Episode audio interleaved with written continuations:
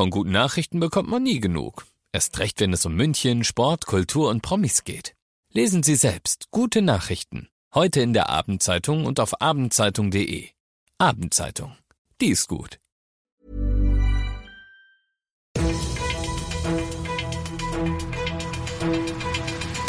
95 5 Charivari, das München Briefing, Münchens erster Nachrichtenpodcast. Mit Christoph Kreis und diesen Themen. Die Münchner U-Bahn fährt künftig endlich auch nachts durch und neun IAA Mobility Gegner sollen bis zum Ende der Messe in Haft bleiben. Ich freue mich sehr, dass ihr bei dieser neuen Ausgabe wieder reinhört. Ich erzähle euch in diesem Nachrichtenpodcast ja jeden Tag innerhalb von fünf Minuten alles, was München heute so bewegt hat. Das gibt's dann immer und überall auf eurer favorisierten Podcast-Plattform oder immer um 17 und 18 Uhr im Radio.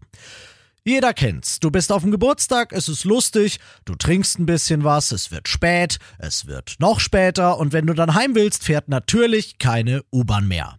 Schluss damit, hat heute der Feriensenat im Münchner Stadtrat entschieden. Die U-Bahn bekommt, was sich viele Münchnerinnen und Münchner seit Jahren und Jahrzehnten wünschen, nämlich einen Nachtbetrieb. Wartet noch, bis ihr den Champagner köpft, denn natürlich nicht ab sofort, sondern erst ab 2023 und dann auch erstmal nur am Wochenende, aber immerhin es wird.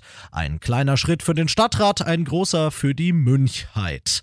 Um davon abzulenken, wie schlecht dieser Wortwitz war, erzähle ich euch lieber, dass sich auch kurzfristiger als in zwei Jahren was tun soll bei der U-Bahn, auch wenn es Geld kostet, das die Stadt aktuell nicht hat, soll so schnell wie möglich eine Taktverdichtung her. Am besten besten bis zum Schulstart nächsten Dienstag, wenn es nach der SPD im Rathaus geht. Und zwar auf der U2, die dann alle fünf Minuten zwischen Harthof und Feldmoching fahren soll. Außerdem soll die U4 alle zehn Minuten fahren, um so die U5 zur Rush Hour zu entlasten.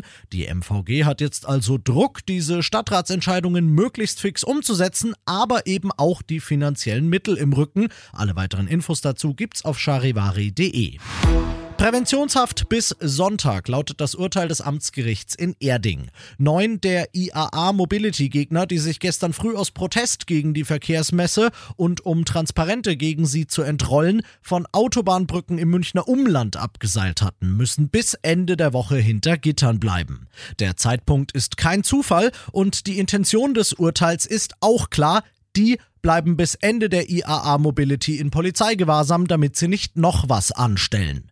Ob sie wirklich bis Sonntag sitzen, das bleibt offen, denn das Lager der IAA Gegner sagt, die Protestaktion hat im Zuständigkeitsbereich des Amtsgerichts Freising stattgefunden. Ein Urteil eines Erdinger Gerichts sei also dementsprechend nichtig und die Leute seien sofort freizulassen. Ende der Nummer offen. Ihr seid mittendrin im München-Briefing und wie ihr es kennt, schauen wir nach den München-Themen noch auf das Wichtigste aus Deutschland und der Welt heute. Stets bemüht, das war früher im Zeugnis immer so ein bisschen durch die Blume Lehrerjargon für nicht wirklich gut und nah dran an schlecht. Und stets bemüht, das könnte auch die Überschrift des Zeugnisses sein, dass der Verein Lobby Control der Politik für die letzten zwei Jahre ausgestellt hat. Ich sag nur illegale Maskengeschäfte, Wirecard-Skandal, Amtor-Affäre, Charivari-Reporterin Zoita Sovali. Das Fazit fällt gemischt aus. Diese Wahlperiode habe, Zitat, eine problematische Nähe zwischen Politik und starken Unternehmenslobbys offenbart, insbesondere in der Union. Lob gab es immerhin für die Einführung eines Lobbyregisters. Wer Lobbyarbeit gegenüber Bundestag oder Regierung macht, muss sich damit künftig registrieren und seine Auftraggeber offenlegen. Das sei ein wichtiger Durchbruch, sagt Lobby Control. Es war eine der, vielleicht sogar die schlimmste Nacht der jüngeren französischen Geschichte. Am 13. November 2015 wird Paris von einer ganzen Reihe islamistischer Anschläge erschüttert. Hauptsächlich in der Konzerthalle Bataclan, aber auch vor Bars, Restaurants und einem Fußballstadion erschießen Extremisten insgesamt 130 Menschen. 20 Verdächtige sitzen dafür jetzt seit heute auf der Anklagebank, 19 Unterstützer und der letzte lebende Attentäter Täter, Charivari-Korrespondentin Dorothea Finkbeiner. Die Gegend um den Justizpalast hier mitten in Paris wurde abgesperrt. Es gelten strengste Sicherheitsvorkehrungen. Viele Überlebende der Anschlagsnacht sind da. Viele Eltern, deren Kinder damals ermordet wurden. Auch die 14 Angeklagten, die persönlich am Prozess teilnehmen, sind im Gerichtssaal angekommen. Darunter Salah Abdeslam, der als einziges Mitglied des Terrorkommandos vom November 2015 überlebt hat. Bisher aber in Vernehmungen geschwiegen hatte. Und das noch zum Schluss. München ist um einen Schandfleck fürs Auge, vor allem aber für die Demokratie ärmer. Die Staatsanwaltschaft hat die Wahlplakate der rechtsextremen Splitterpartei Dritter Weg gründlich bewertet, entschieden, dass Slogans wie Hängt die Grünen gar nicht gehen und die Polizei beauftragt, die Plakate abzuhängen. Hat sie gemacht und ich freue mich darüber. Ich bin Christoph Kreis, macht euch einen schönen Feierabend. 95 5 Charivari, das München Briefing. Diesen Podcast jetzt abonnieren bei Spotify, iTunes, Alexa und charivari.de.